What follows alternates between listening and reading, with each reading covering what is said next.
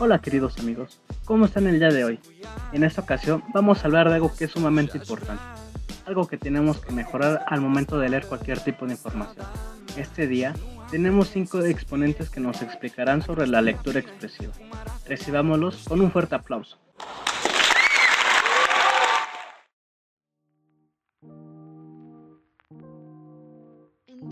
Por lectura expresiva por aquella en la cual mediante la voz y gestos se puede realizar un proceso de expresividad sobre lo que se está leyendo.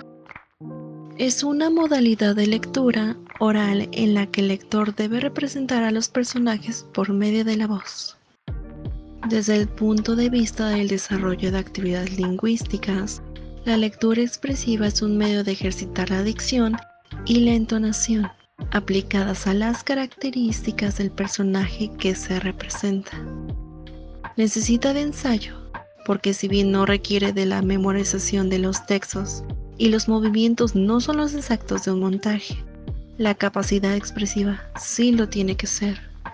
Es toda la expresividad de un texto, las emociones, la textura de las palabras, la cadencia con que se cuenta una historia o las variaciones de intensidad con que se expone una reflexión, entre otros.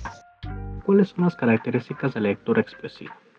Mejora la fluidez y la eficacia lectora por medio de trabajos sobre las pautas, los signos de puntuación y entonación, el conocimiento de nuevos textos y de, formas distintas, la práctica, ya que es muy importante el poder relatar cualquier manera de forma clara y precisa, ya que se tiene que dar a entender el momento psicológico del autor, es lo que quiere dar a entender, qué sensaciones le causa, pero más allá de eso, unos puntos importantes son que se respete la sonoridad, el tono, los acentos.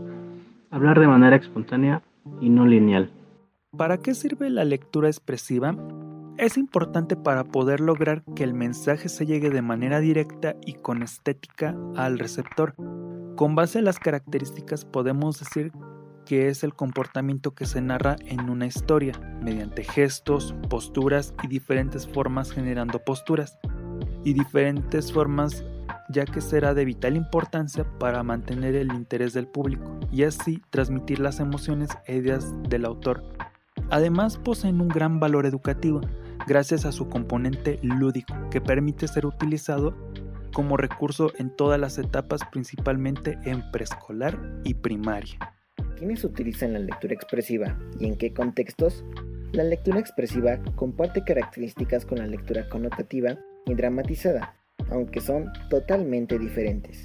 Es por ello que la lectura expresiva es usada por diversas personas, ya sean profesionales o no profesionales.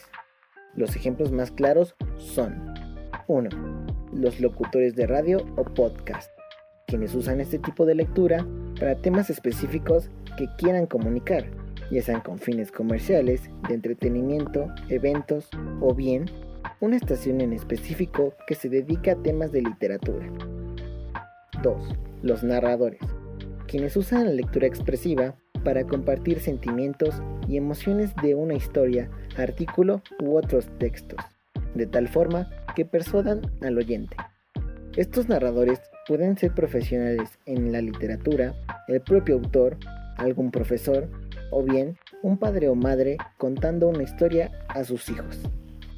Finalmente, tenemos a los oradores e intérpretes del teatro, los cuales transmiten emociones y sentimientos hacia un público o grupo determinado, quienes los expectan y perciben las sensaciones transmitidas. ¿En qué contexto ustedes, estudiantes de comunicación, podrían usar la lectura expresiva?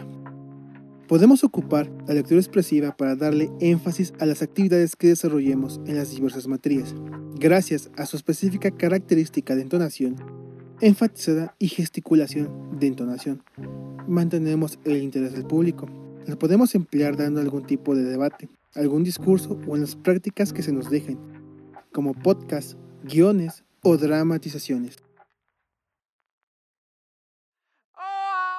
En las voces, Basilio Hernández Santiago, Elba Yannick Anota Ramírez, Maximiliano Bautista Apresa, Andrés Meléndez Luna, Roberto Carlos Torres Pérez.